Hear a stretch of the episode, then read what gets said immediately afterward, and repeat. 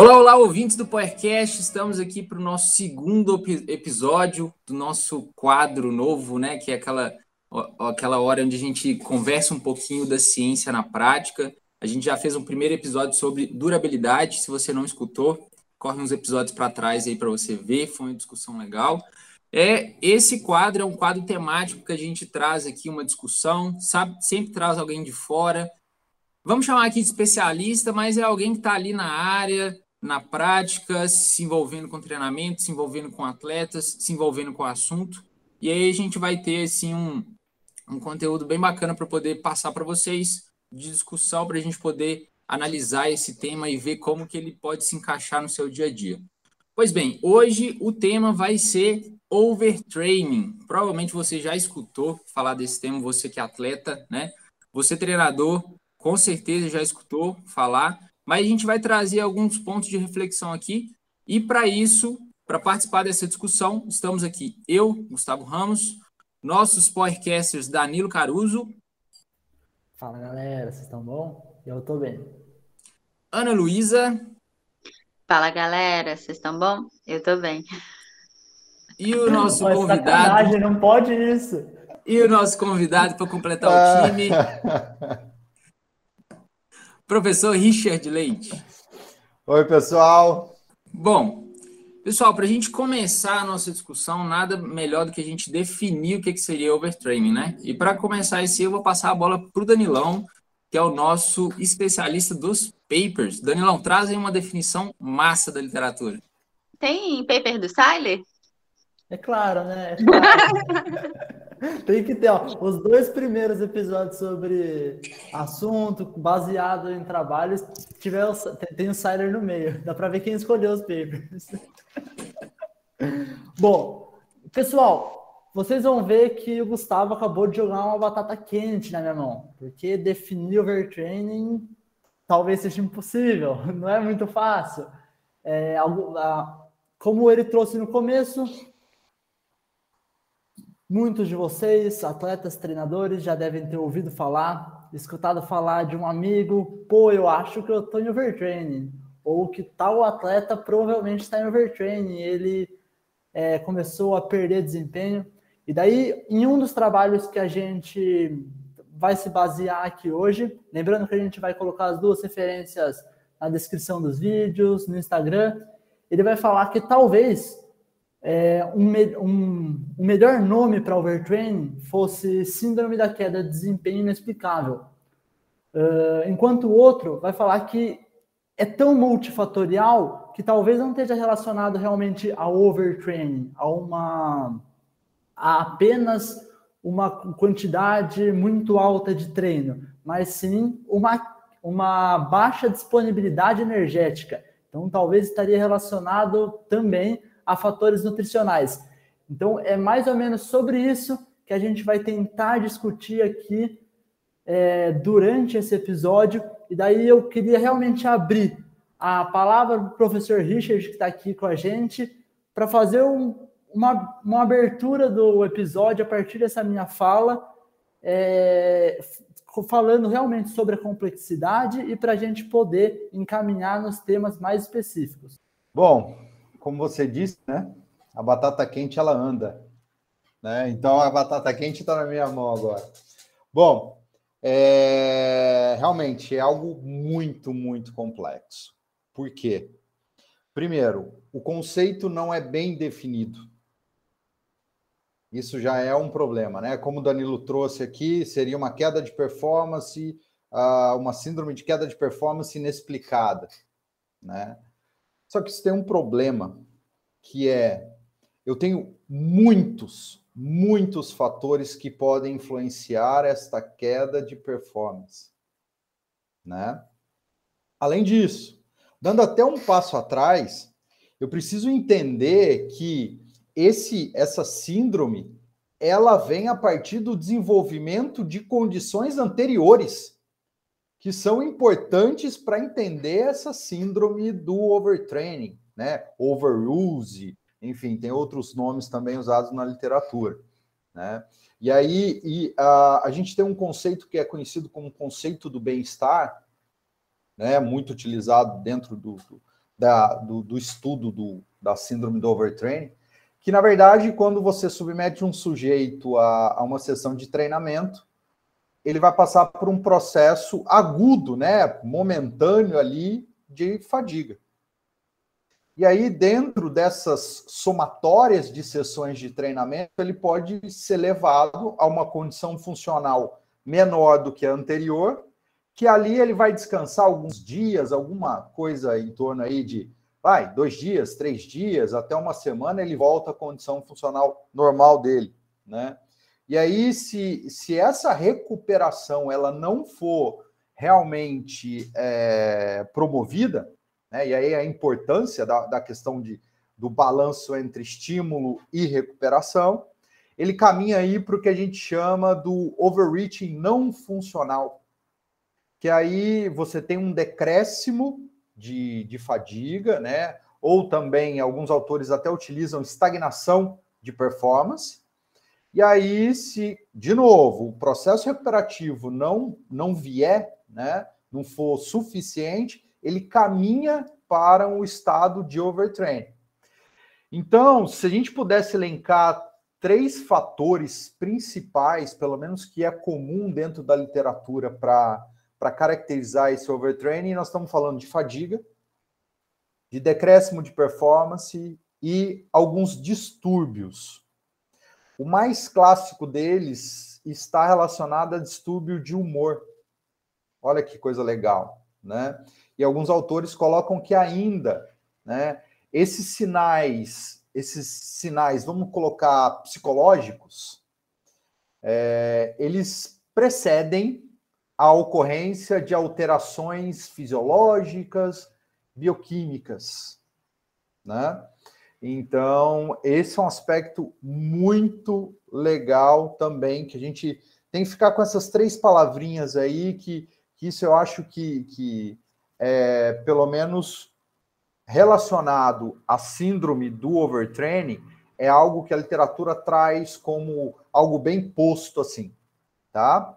Agora, fazendo paralelo, né, com uh, o, o, a deficiência energética relativa relacionada aos esportes, que é o REDS, né, é, as coisas parecem que são muito próximas, muito próximas. E aí, é, o mais legal disso tudo é que complica mais para nós treinadores, né, fisiologistas do exercício, enfim. Por quê? Porque eu preciso olhar também, primeiro, o gasto energético de sessão, o quanto o sujeito está consumindo de energia e se as coisas estão balanceadas para que não ocorra esse déficit energético.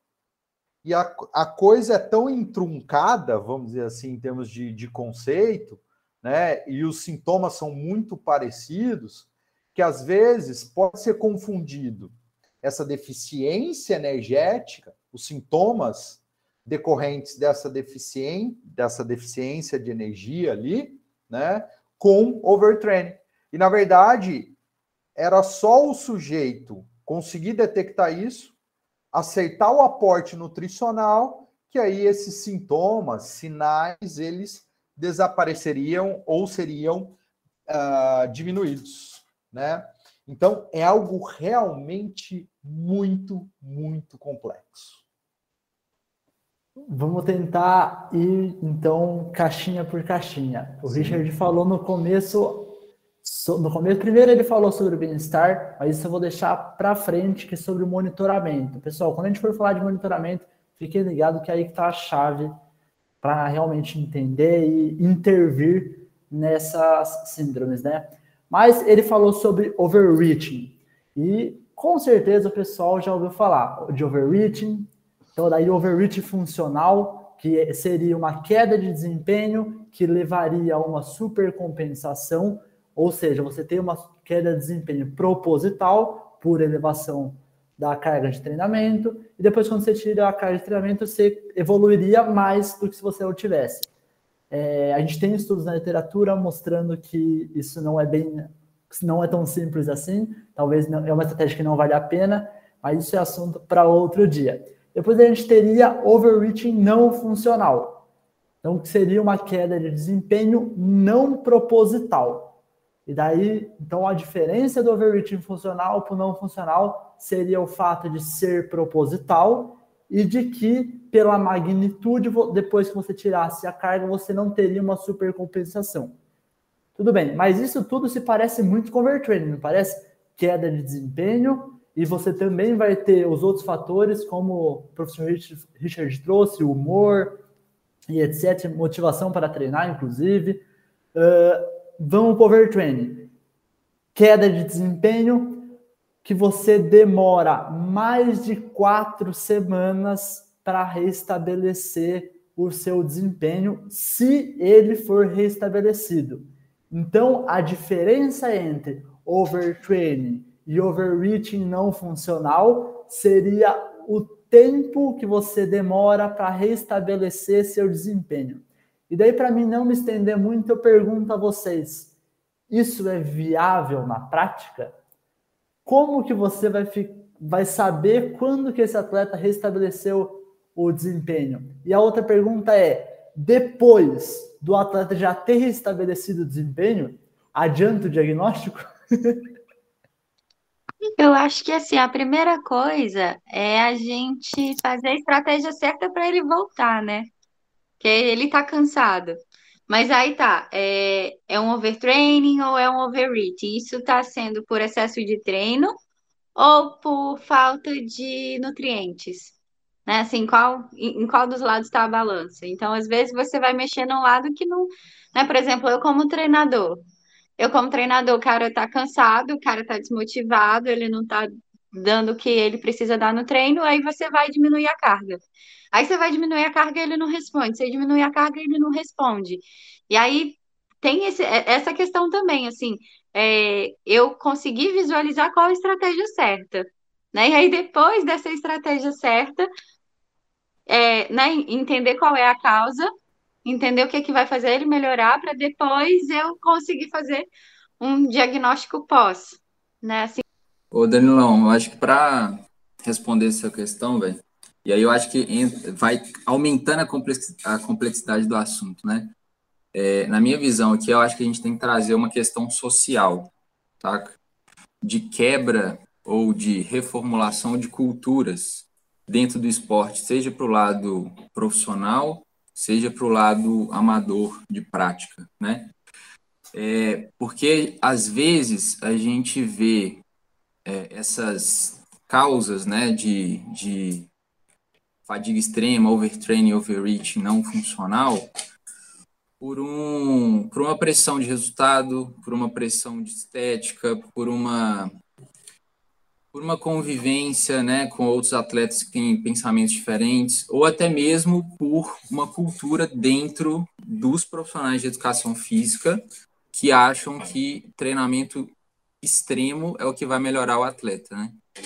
Então, acho que a gente passa por uma questão social de educação das pessoas, de que é, às vezes menos é mais, de que é, tanto faz você comer um arroz branco como um arroz integral, sabe? Que você pode procurar outros profissionais para te ajudar nesse processo de busca da saúde é, e que a atividade, muitas vezes, né, quando a gente vai para as pessoas que praticam e não são atletas profissionais, ela pode ser prazerosa, né? Então, assim, quando uma pessoa chega nesse, nesse momento em que ela alcança esse estado de estresse físico e emocional, isso isso já já está destoado do que seria a essência do esporte para ela ali, né? Então aí você colocou assim, né? Será que depois que eu que eu melhorei, eu vi o diagnóstico, faria sentido eu identificar esse diagnóstico? Na verdade, na minha opinião, não faria nem sentido chegar lá, né? Então, é, a gente tem nessa cultura do esporte aí, treinos muito extremos, e aí a gente está falando de atletas amadores, quando a gente tem atletas profissionais, isso é essencial dependendo da modalidade, né? Uma modalidade de endurance, eu preciso de muitas horas de treino, preciso de treino muito, é, muito, muito desgastantes. mas o treinador, se ele muda a sua cultura em relação à, à cultura de treinadores que tinha antigamente e consegue entender que o descanso ele é necessário, ele faz parte do treino, talvez o atleta não chegue nessa condição. Um atleta amador que é, para de escutar o que os amigos estão falando, experimentando por si só, sem, sem, sem uma, um, uma orientação profissional, ou até mesmo param de fazer experiências próprias, né? Que, que não tem muita base, às vezes, talvez ele não chegue nessa condição. Né? Então, eu acho que é, vai muito, eu trago essa reflexão para a questão social, sabe? Acho que é um primeiro ponto que a gente pode partir, assim, de que talvez a gente conseguiria evitar esses quadros se a gente tivesse essa reestruturação social de conhecimento.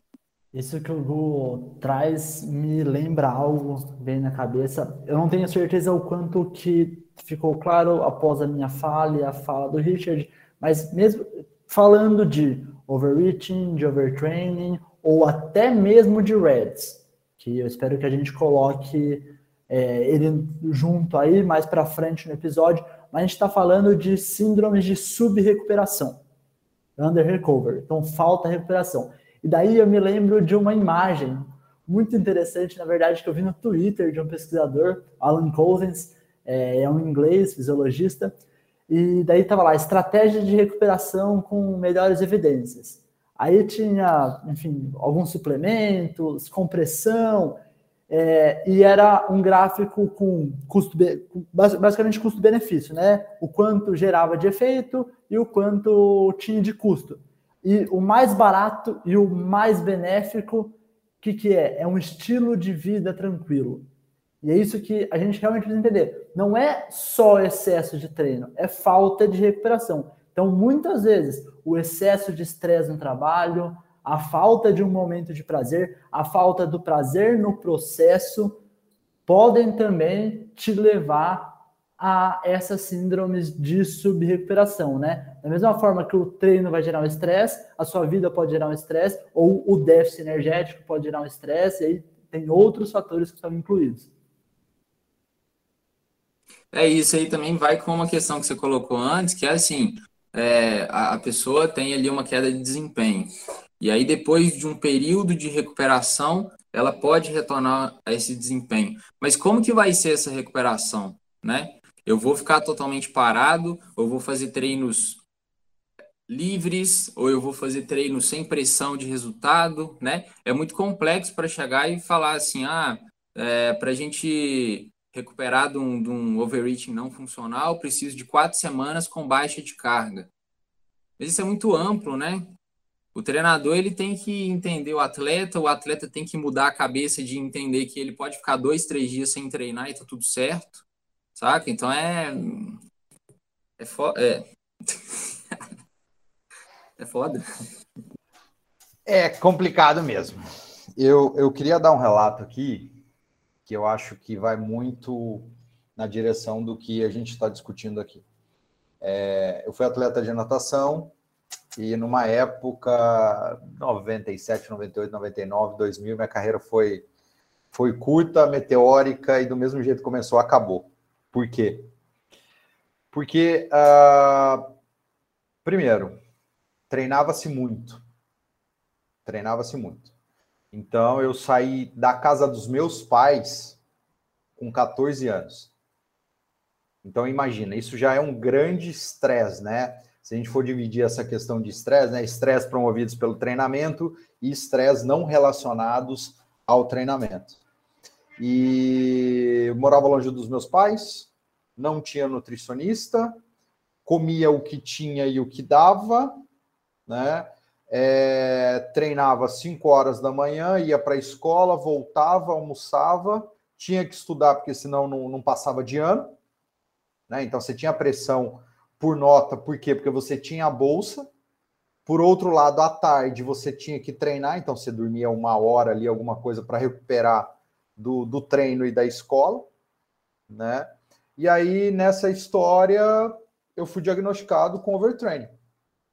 Realmente.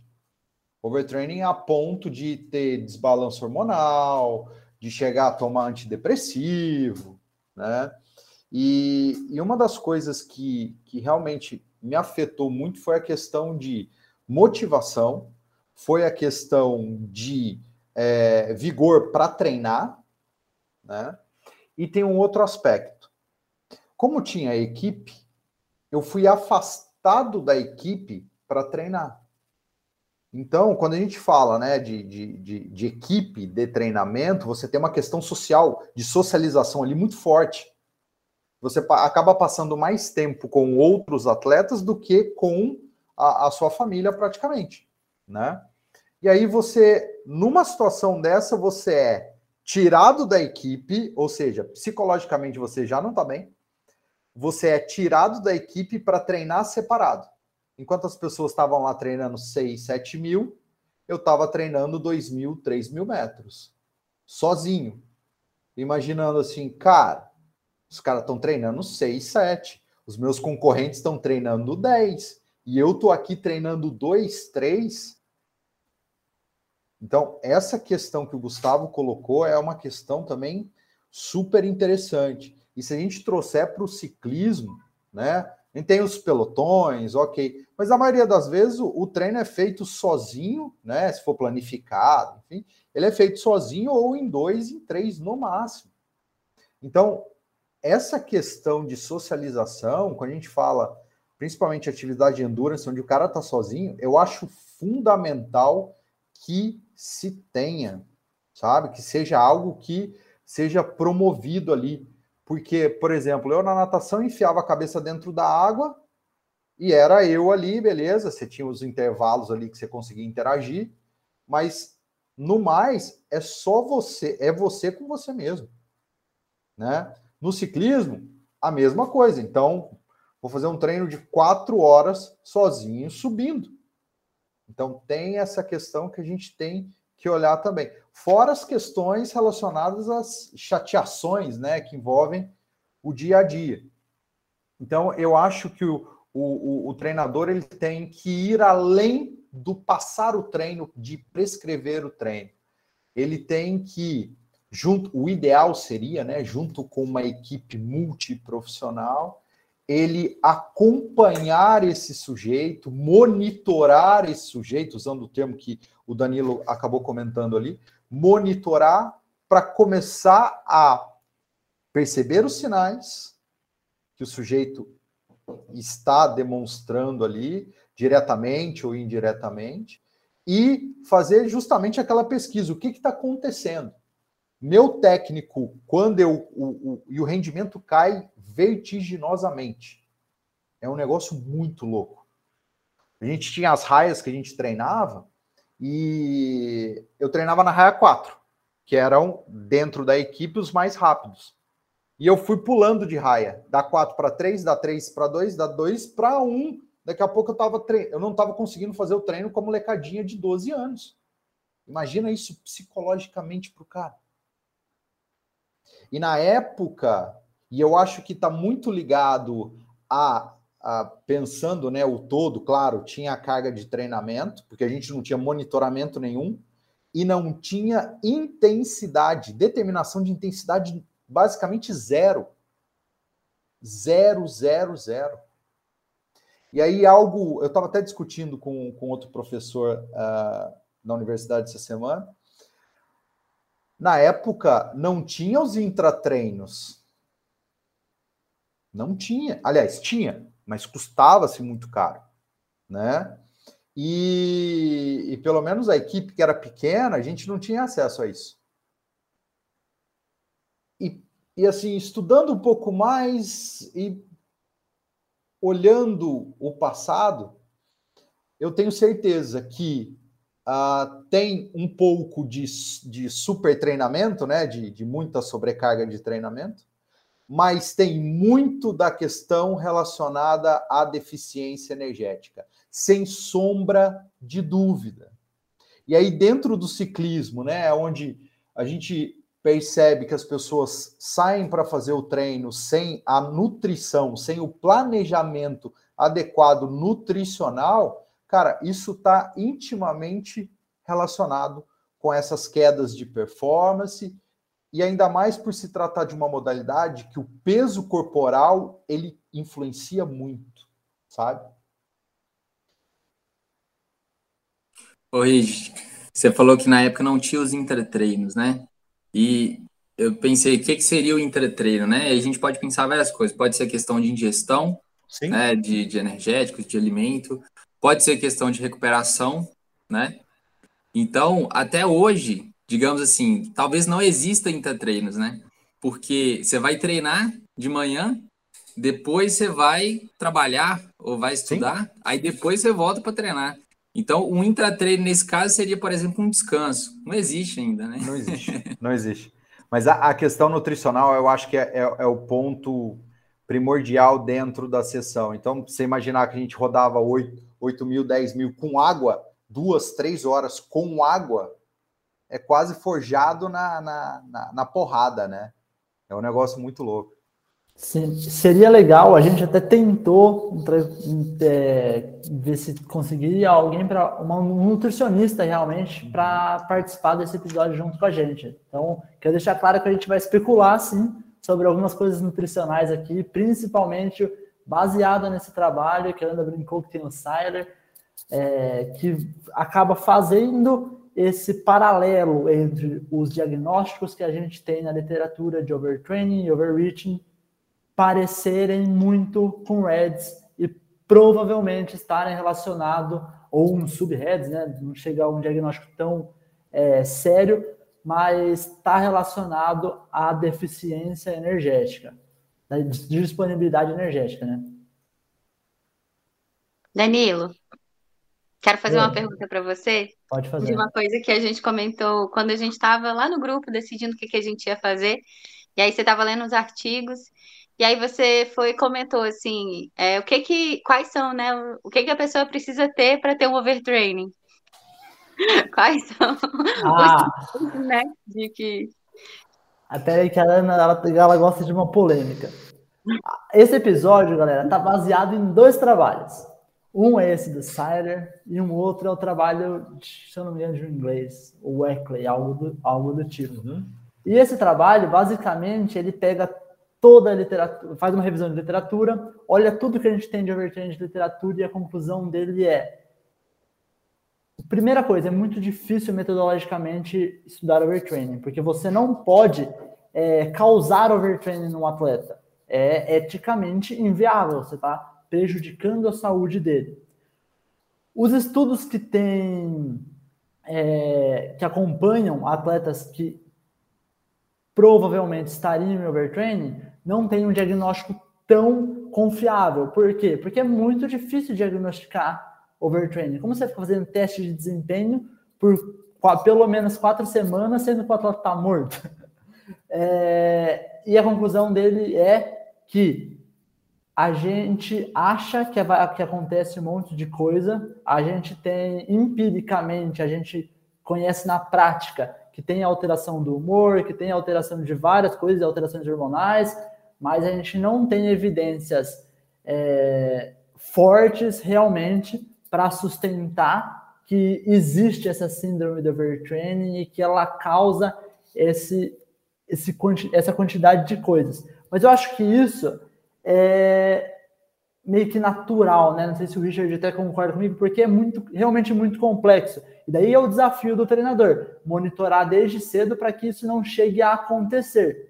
Só que para monitorar, a gente vai ter que monitorar esses fatores que, por mais que não tenham muitas evidências, eles são empiricamente aceitos, né? Deixa eu só complementar a fala do Danilo. É, quando você fala né, de monitoramento, nós estamos falando basicamente de diagnóstico. Né? Tem um consenso de overtraining de 2013. Tem um, pesquisadores mais tops no assunto, enfim, soltaram esse consenso. E no final desse artigo, você tem um questionário muito legal, muito legal, que você pode utilizar. Ele começa com a seguinte pergunta, eu estou até com ele aberto aqui, abri ele aqui agora, que é o seguinte: você treina pelo menos cinco a sete vezes por semana? Olha a primeira pergunta dele. Nós estamos pensando em frequência de treinamento. Ah, o cara treina três vezes na semana, tá cansado, tá com rendimento baixo. Ah, pode ser overtraining? Talvez não. Talvez não, não, esteja relacionado com carga de treinamento, e sim com outras questões envolvendo estresse, chateações do dia a dia.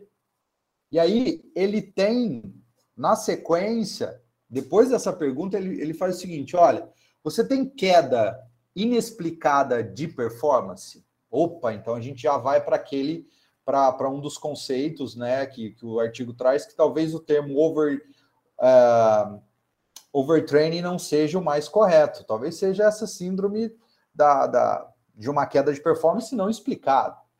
E aí, se você responde não, isso não é overtraining. Não é. Né? Se você responde sim, ele vai para a próxima pergunta: qual é? Você tem fadiga persistente com duração maior do que quatro semanas? Se o cara responde não, isso é overreaching, enfim, é outra coisa. Né? Um descanso ali, o cara recupera facilmente. Mas se ele responde sim, aí vai para outras questões. Por exemplo, é, tem doenças associadas. Por que, que monitorar essas doenças não é, é o monitoramento não é sanguíneo, nada disso. É ocorrência, incidência. Né? Então, a gente percebe claramente que quando o balanço treino, estímulo e recuperação ele pesa, ele não fica equilibrado, ou seja, a recuperação tá, tá menor, você tem um impacto muito forte no sistema imune. E isso deixa o cara mais suscetível àquelas infecções respiratório superior. Né? Começa a coriza, dor de garganta, tosse, sinusite. Então, veja só, dentro do diagnóstico, só o, atleta, junto com o, o treinador, verificar isso ao longo do tempo é super importante. Então, veja, eu não preciso de dinheiro para fazer isso. É só perguntar, olhar para o cara, o cara tá, tá doente. E é batata, errou a mão no treino, o cara não comeu direito, não dormiu direito, tá trabalhando muito, pum, o cara vai para baixo. Né? A gente percebe isso claramente no dia a dia. Então, se ele não responde, se ele não apresenta, talvez isso não seja overtraining, seja outra coisa, que você vai ter que investigar. Né? E aí você tem uma série de questões relacionadas à doença, à performance e treinamento, por exemplo, redução de performance maior do que 10%. Olha que legal. Né? Então, eu posso fazer um, um, um pegar treinos diferentes uh, que foram utilizados dentro da periodização. Cara, vou fazer esse mesmo treino, deixa eu ver como é que ele está se saindo ali como referência, né? É, e tem mais alguns fatores aí, confundidores, enfim, se, se precisar, eu disponibilizo essa, essa, essa referência também, porque é muito legal esse questionário. E eu acho que, que uh, juntamente com outros questionários, como por exemplo POMES, o Dauda, o próprio Dauda, outros uh, questionários, são ferramentas muito interessantes justamente para monitorar e talvez até fazer um, um diagnóstico. Opa, peraí, parece que é ou parece que não é, de forma indireta, né? Isso é importante frisar. Esse consenso é do Yoki, né? Ele, em algum momento aí ele diz para diagnóstico de overtraining, porque é um diagnóstico por exclusão, né? Então, Sim, pô, o cara não está doente, totalmente. não tem um problema, outro problema sério de saúde, é inexplicável é overtraining. E dentre essas coisas que você precisa excluir para chegar no overtraining é a baixa disponibilidade energética ou um déficit energético crônico. E daí eu levanto algumas perguntas para o pessoal aqui, porque isso realmente é muito fácil de, de, de confundir. Quando vocês aumentam o volume de treino, faz um, volume, um bloco de volume de treino maior, vocês aumentam a, o consumo calórico? Tenho certeza que a maior parte dos não. atletas não. Quanto de carboidrato vocês estão consumindo no intratreino? Quanta gente não sai treinar em Z2 e só come castanha? Daí no pós-treino toma whey. A questão é, ah, mas daí de noite eu como. A questão é que se o volume de treino ele é muito grande, você não consegue repor sono pós-treino. Isso precisa estar melhor distribuído durante seu dia, principalmente no intra e no pós-treino, nas quatro horas após o treino. Então, essa questão é, é o que realmente os autores trazem, ela é muito complexa de avaliar, porque é muito difícil você falar quanto que o atleta realmente gastou durante o dia. Somar, ah, toda nutricionista faz um cálculo tal, mas principalmente no atleta que o gasto é muito grande, é difícil você estimar com clareza. E daí que entra a parte do déficit crônico. Você perder, faltar 200 calorias hoje, não tem problema nenhum faltar 200 calorias depois de hoje, depois de amanhã, três dias por semana, numa semana, não vai nem perder peso. Agora, 200 calorias, que é pouco todo dia, durante repetidas semanas, pode te colocar num estado. É muito difícil de você enxergar isso, porque é mínimo e facilmente você acredita que o problema é o excesso de treino e, na verdade, é a falta de disponibilidade energética.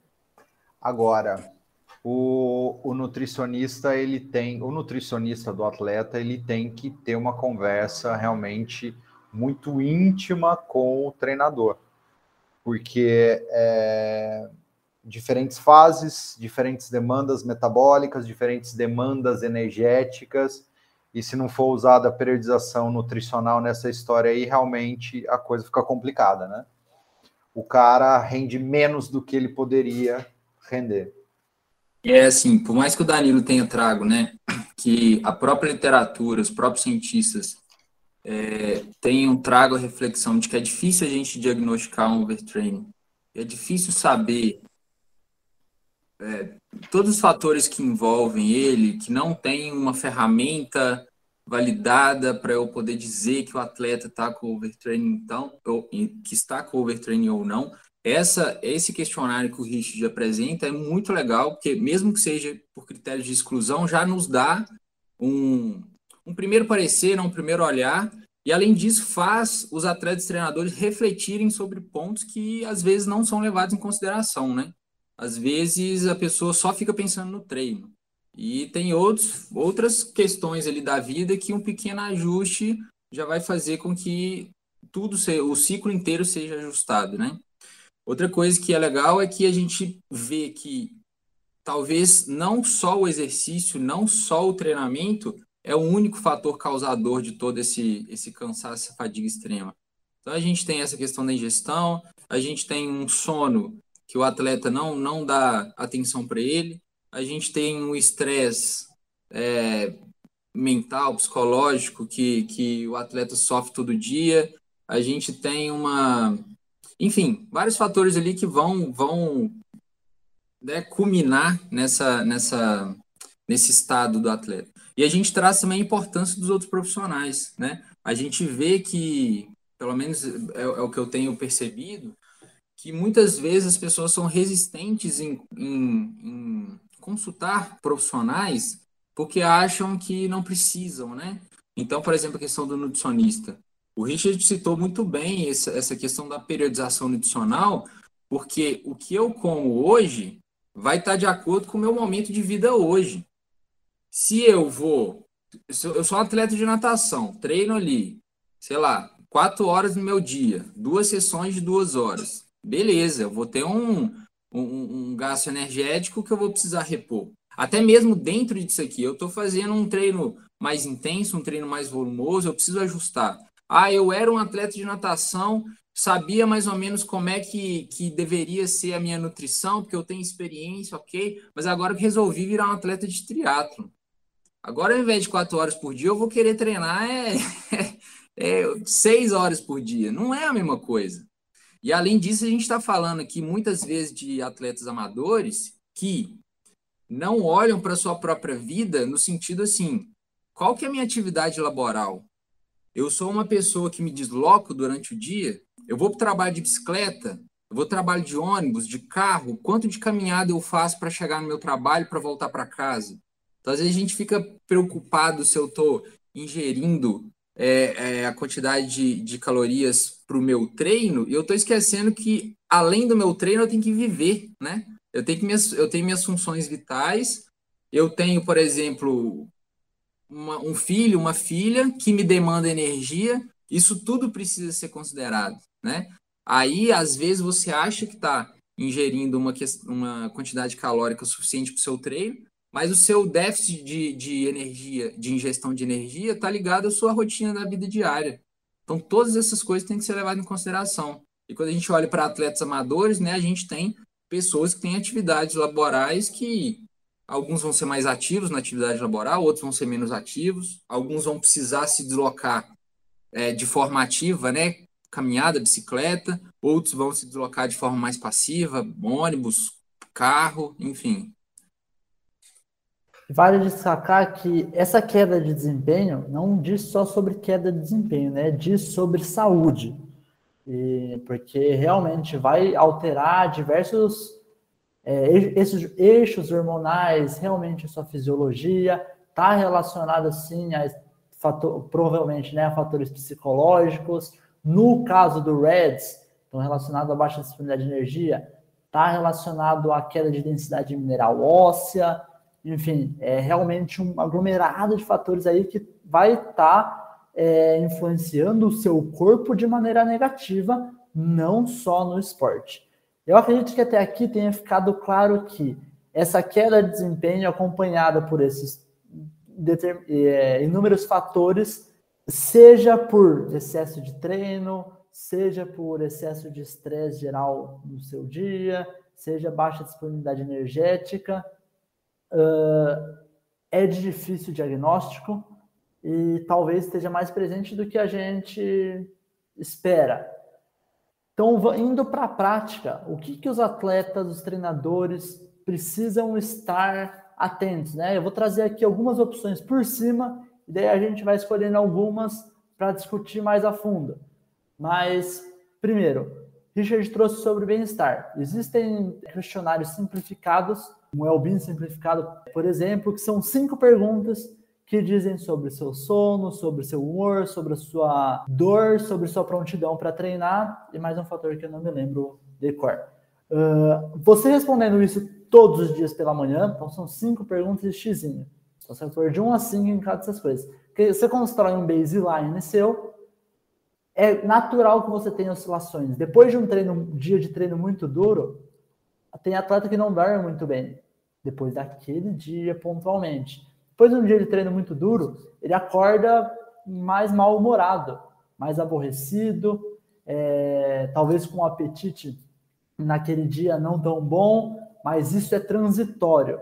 Se isso, repetida, repetidos dias, né, num período consequente, sai fora do seu baseline, então você diminui o seu bem-estar, pô, espera aí, isso tem que me levantar um alerta. Então, uma possibilidade. Outra possibilidade é a gente tem evidências mostrando que atletas em overreaching e em overtraining isso vai continuar a acontecer, tem uma hiperativação do sistema é, parasimpático durante o exercício. O que isso significa? Queda da frequência cardíaca por uma mesma intensidade submáxima. Então, por exemplo, o cara está pedalando 200 watts, normalmente está 140 batimentos, e de um dia para o outro, ou rapidamente, essa frequência cardíaca cai para essa mesma potência. Isso é muito confundido com adaptação positiva do treino, porque a gente espera que o atleta produza maiores potências na mesma frequência cardíaca. Mas lembrando que isso acontece muito aos poucos e ao longo do tempo, demora para isso acontecer. Então, se isso acontecer rapidamente, num contexto onde parece que você aumentou carga, parece que o bem-estar não está tão legal, Pô, isso novamente levanta um alerta. É, e claro que existem outras estratégias, mas a terceira eu gostaria de destacar para a gente abrir a discussão com todo mundo é o treinador perguntar e talvez o atleta se perguntar como você se sente. Essa é básica. Escuta um áudio do atleta, pô, como, como é que ele está? Está motivado para treinar? Ele não está? Ele está desempenhando bem? É, ah, e é claro, antes de realmente abrir, falei que essa era a última, é monitorar o desempenho. E daí existem algumas estratégias. Pode olhar para o desempenho neuromuscular, Então, um teste de salto, um tiro na bicicleta, ou você pode olhar para o desempenho mais longo, realmente tiros mais longos, estímulos, algum tipo de. qualquer tipo de avaliação de desempenho que você consiga fazer, mas importante que você tenha um baseline, porque é esperado que exista uma variação dia a dia. Então, quanto dessa variação é grande o suficiente para ser considerado uma queda de desempenho? É, cara, essa questão de perguntar como o atleta tá, assim, é uma questão básica, né? Que às vezes passa despercebido pela, pela prática aí dos, dos treinadores e até mesmo do próprio atleta, né, velho? Dele se perguntar assim, como que eu tô hoje? Porque às vezes a pressão dele e, a, e, a, e aquela aquela fome de treinar é tão grande que o cara não se respeita, né? A pessoa não se respeita.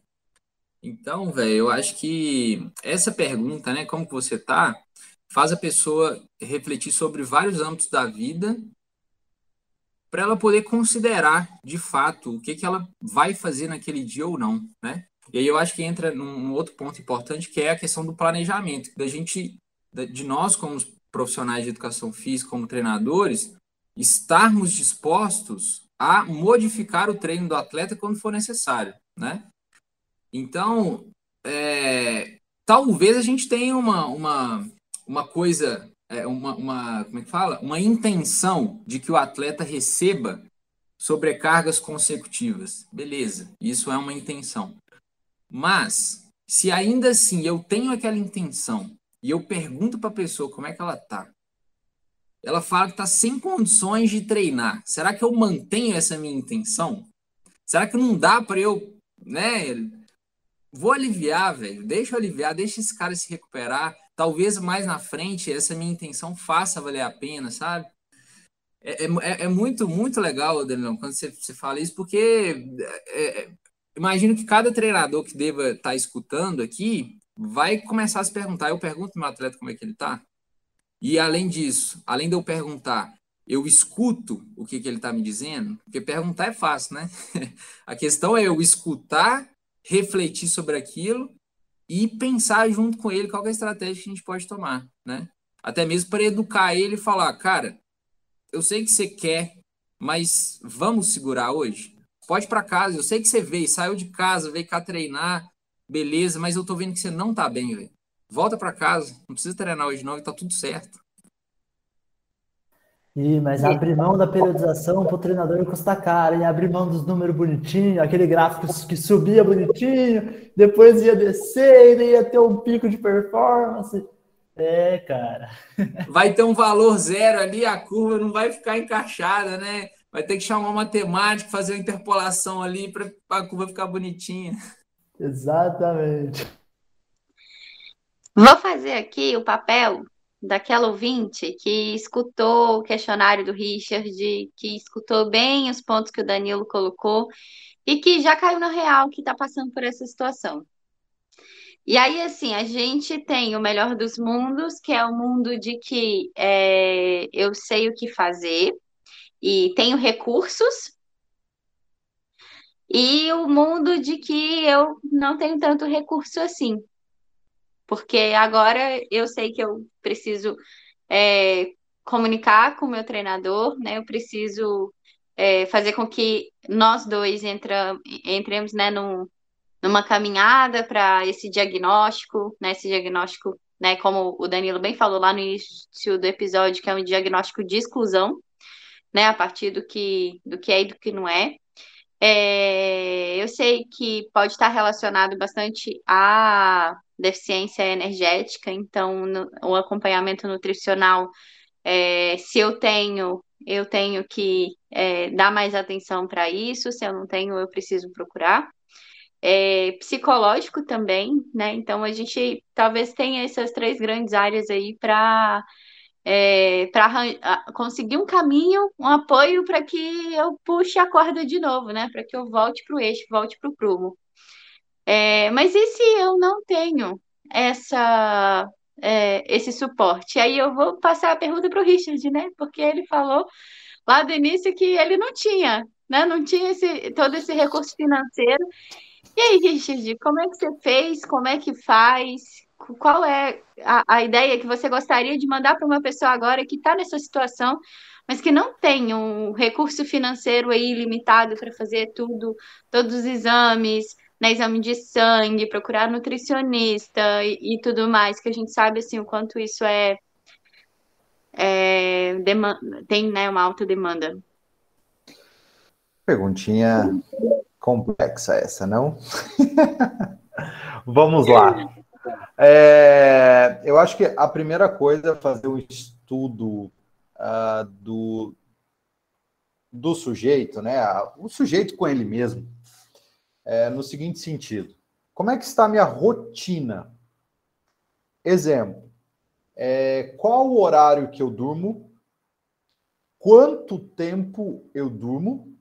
E qual a qualidade do meu sono? Então, para isso, você não precisa de recurso. É você com você mesmo. Então, essa primeira questão ela é super importante. Vamos a, a, ao longo do dia, né? Vamos a algumas estratégias. feito isso, acho que uma boa medida, uma boa medida, que a gente tem esquecido dela por conta de algumas coisas mais modernas, né? Mas é a frequência cardíaca basal. A frequência cardíaca basal, ela é uma medida que pode, opa, se eu acompanhar ela ao longo do tempo, ela pode me mostrar algumas coisas bem interessantes. Né? E aí eu posso fazer isso ao acordar. E aí eu pego ali, é, eu posso usar o mesmo Garmin da bicicleta sem problema nenhum. E aí a orientação é: se você fizer sentado, faça sempre sentado. Se você fizer deitado, faça sempre deitado a mesma medida, né? Então, um tempo sempre fixo, dois minutos, cinco minutos, né? Uma coisa muito rápida ali, que ao longo do tempo vai mostrar o seguinte: o que, que a gente espera? Que quanto mais condicionado o sujeito está positivamente, né? Essa frequência cardíaca ela tende a baixar. Mas claro, ela não vai sair de 70 e vai para 20, né? Ela tem uma tendência para diminuição. E do mesmo modo, quando uh, você tem uma condição que é negativa, essa frequência cardíaca ela vai tender a subir. Opa, então legal. Então eu posso usar o meu próprio equipamento para fazer essa medida. Certo? Um outro estudo super interessante que deve ser feito é como é que está a minha alimentação durante o dia. Como é que está o meu nível de hidratação ao longo do dia? Né? Talvez um pouco mais ali de custo, alguma coisa, se você tem deficiência de alguma vitamina. Vitamina D, vitamina B12, alguma coisa assim, tá? Uh, isso é, é, é mais barato de se fazer, por exemplo, do que uma dosagem hormonal, tá? Só para regular pelo menos essa questão de vitaminas, minerais, enfim.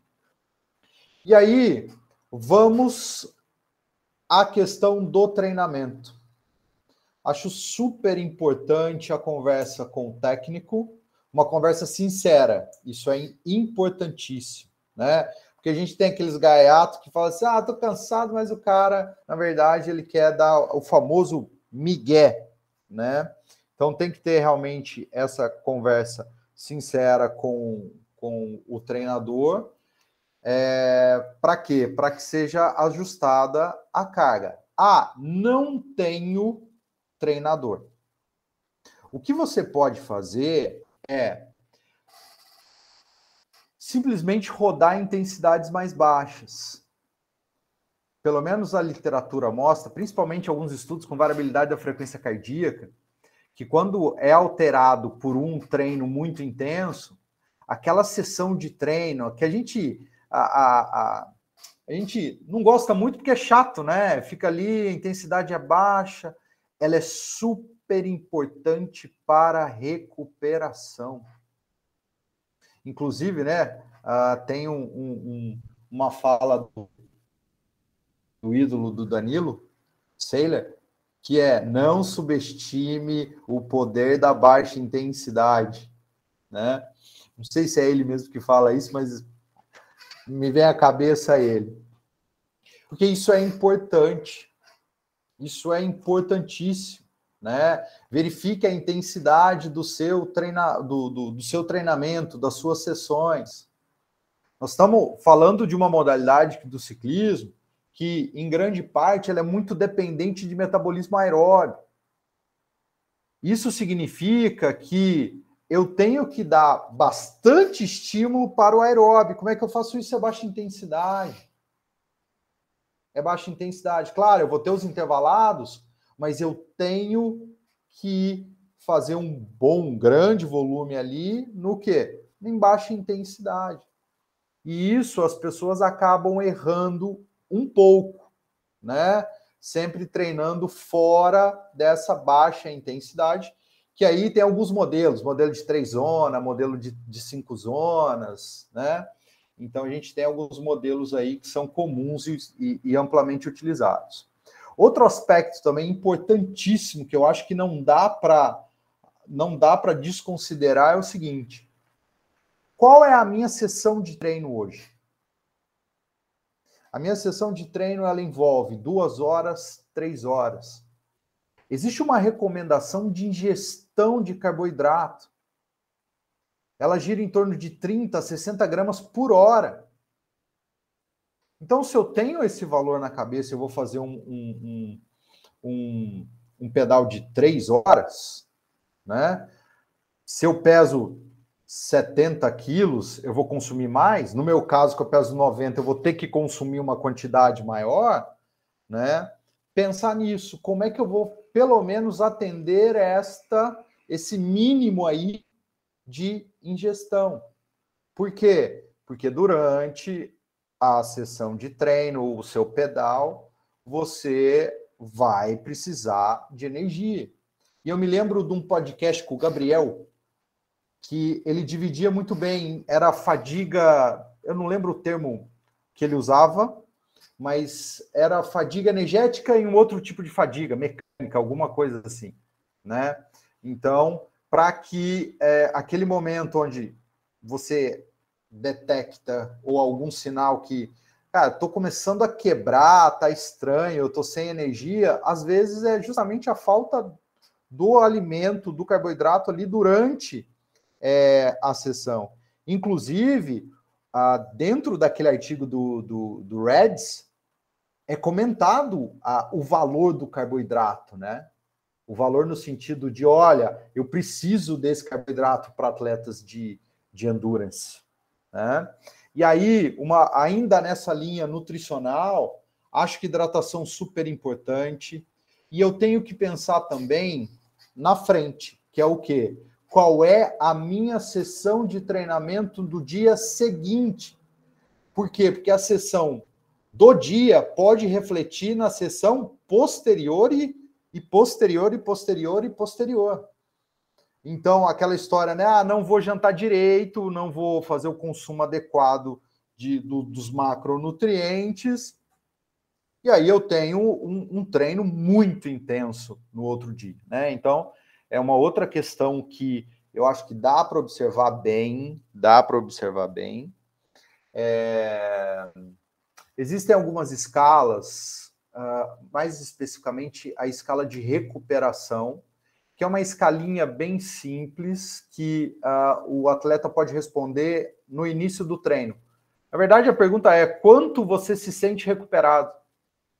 E para você que está fazendo a prescrição, né, que está ali no papel de técnico, super importante. Então, é, atrelado àquela pergunta, né? Como você está hoje, acho super importante, né?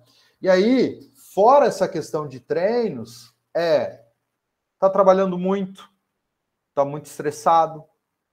Cuidado com o uso de celular. Isso é algo que a literatura vem trazendo, principalmente para performance, que o uso excessivo do celular e também à noite é, pode prejudicar a performance de atletas de alto rendimento, né? Se altera de alto rendimento, que dirá de um amador, não é? Então, é, outras questões ligadas, e aí mais de prática mesmo, exemplo, e aí a Ana pode falar mais, porque ela é especialista nesse trem, eu falo trem porque eu sou mineiro, né? É, que é a questão de respiração, que é a questão de meditação, tudo isso eu acho que a gente consegue fechar um grande combo, um grande combo de medidas indiretas, estratégias de baixo custo, para que o sujeito ele possa, a partir da análise de, de todos esses fatores, desses múltiplos fatores, ele pode, ele pode ter o indicativo de que, olha, eu posso atacar aqui, eu posso atacar ali, eu posso melhorar minha qualidade de sono, eu posso melhorar o meu intratreino, eu posso melhorar meu treino, eu posso diminuir o meu estresse, eu posso é, ter estratégias para para acalmar, né, o leão, aí a meditação, a respiração, e com isso ele se afastar dessa condição de overtraining. Eu acho que uh, eu acho que, que, com esse combo, de forma muito indireta, baixo custo, o sujeito, eu acho que ele consegue ele consegue pelo menos ter um indicativo aí e melhorar a performance dele também.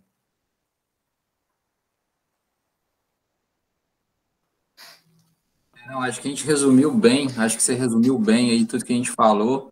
E só só complementar essa última parte que você falou, né, que a Ana trabalha aí com respiração, a gente trazer meditação ou algumas práticas prazerosas para o nosso dia a dia, talvez é isso que esteja faltando nas pessoas, né?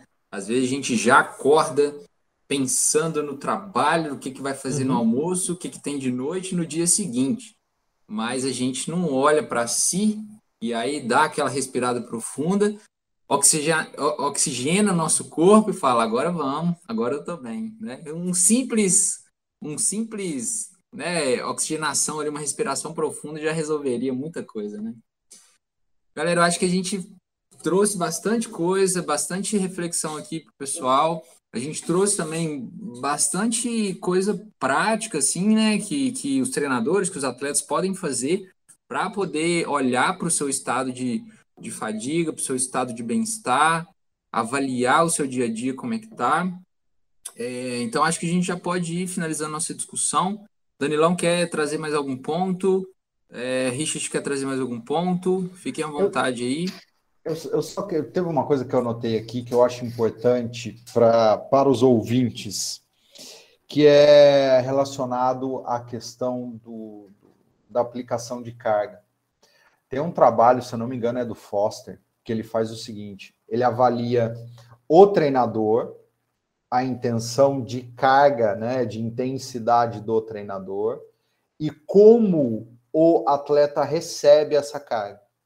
Então, vamos supor uma escala de 0 a 10, o treinador ele tinha intenção que o treino fosse 6 de intensidade mas aquilo é percebido pelo atleta como um 8, como um 9. Então, você, como papel, que tem o papel de treinador, esteja atento a essas questões. É quase um, uma autorreflexão. Será mesmo que o treino que eu estou ah, planejando, a intensidade que eu estou prescrevendo, é aquela que vai ser assimilada realmente pelo atleta ali? Então, é mais para os treinadores essa colocação, tá? Tomar cuidado com isso. Perfeito. Galera, vamos fechando aqui então. Acho que a gente conversou bem. Espero que vocês gostem. A gente vai disponibilizar aí para vocês a, o, to, todas as, as, ferramentas que a gente citou aqui, né? As escalas, o questionário de consenso. Acho que é bem legal vocês poderem dar uma lida, dar uma estudada, treinadores começar a testar no seu dia a dia para ver como que os atletas respondem, com certeza o processo vai ser melhorado, né? E aí a gente vai ter aí atletas mais saudáveis, atletas mais inteligentes, que olham para si mesmo, que pensam seu processo. E eu acho que todo mundo aí com uma longevidade no esporte maior. Então é isso, pessoal. Ficamos aqui. Até o próximo quadro Ciência na Prática e já sabe, continue acompanhando a gente, tem episódios saindo e é isso. Siga a gente nas redes sociais e vem de roda. O podcast mais serelepe do ciclismo brasileiro.